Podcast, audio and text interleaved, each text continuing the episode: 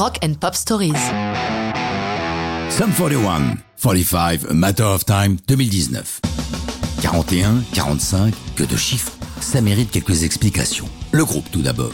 Ces Canadiens se sont ainsi baptisés parce qu'ils ont lié leur destin le 31 juillet 96, soit le 41e jour de l'été, donc summer en anglais, souvent abrégé en Sum, simple, mais il fallait y penser. La moyenne d'âge des membres de Sum 41 n'est que de 16 ans à la formation du groupe, mais la valeur n'attendant pas le nombre des années, très vite leur pop punk est remarqué et ils sont signés en 99 sur Island Records.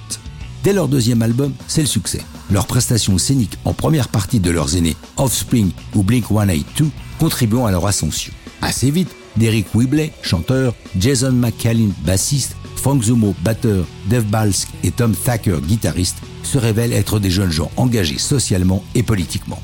Notons, par exemple, que leur quatrième album est intitulé Chuck en hommage à un soldat de l'ONU qui leur sauva la vie, alors que le groupe était en mission humanitaire au Congo pour l'ONG canadienne War Child. Ils ont aussi égratigné George W. Bush avec We're All to Blame et March of the Dogs, ce qui nous mène tout droit au 45, 45 du titre qui nous intéresse. En effet, cette chanson reflète leur opinion sur l'état du monde et sur les conséquences de l'élection de Donald Trump à la présidence des États-Unis, le 45e président, et comme de nombreux acteurs de la vie culturelle, l'écrivain Paul Auster, la chanteuse Didi Bridgewater, entre autres, ils refusent de l'appeler par son nom, se contentant de le désigner par son numéro 45, c'est QFD. Derek Whibley le dit clairement dans 45 A Matter of Time, il dit A number is all you are to me. Pourtant, à la différence des chansons à propos de W. Bush, il ne projetait pas d'écrire un hymne anti-Trump, comme il s'en explique. Pour moi, la musique doit m'emmener loin de tous ces problèmes mais je n'y peux rien. Cela s'insinue dans mon cerveau et mon subconscient me dicte les paroles. Alors, je le laisse faire. Il précise, ce fut une des premières chansons écrites pour l'album Order in Decline.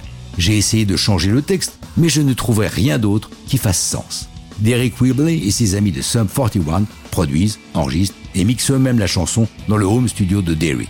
45 A Matter of Time sera en single le 8 juillet 2019, une dizaine de jours avant l'album, un nouveau succès pour les Canadiens.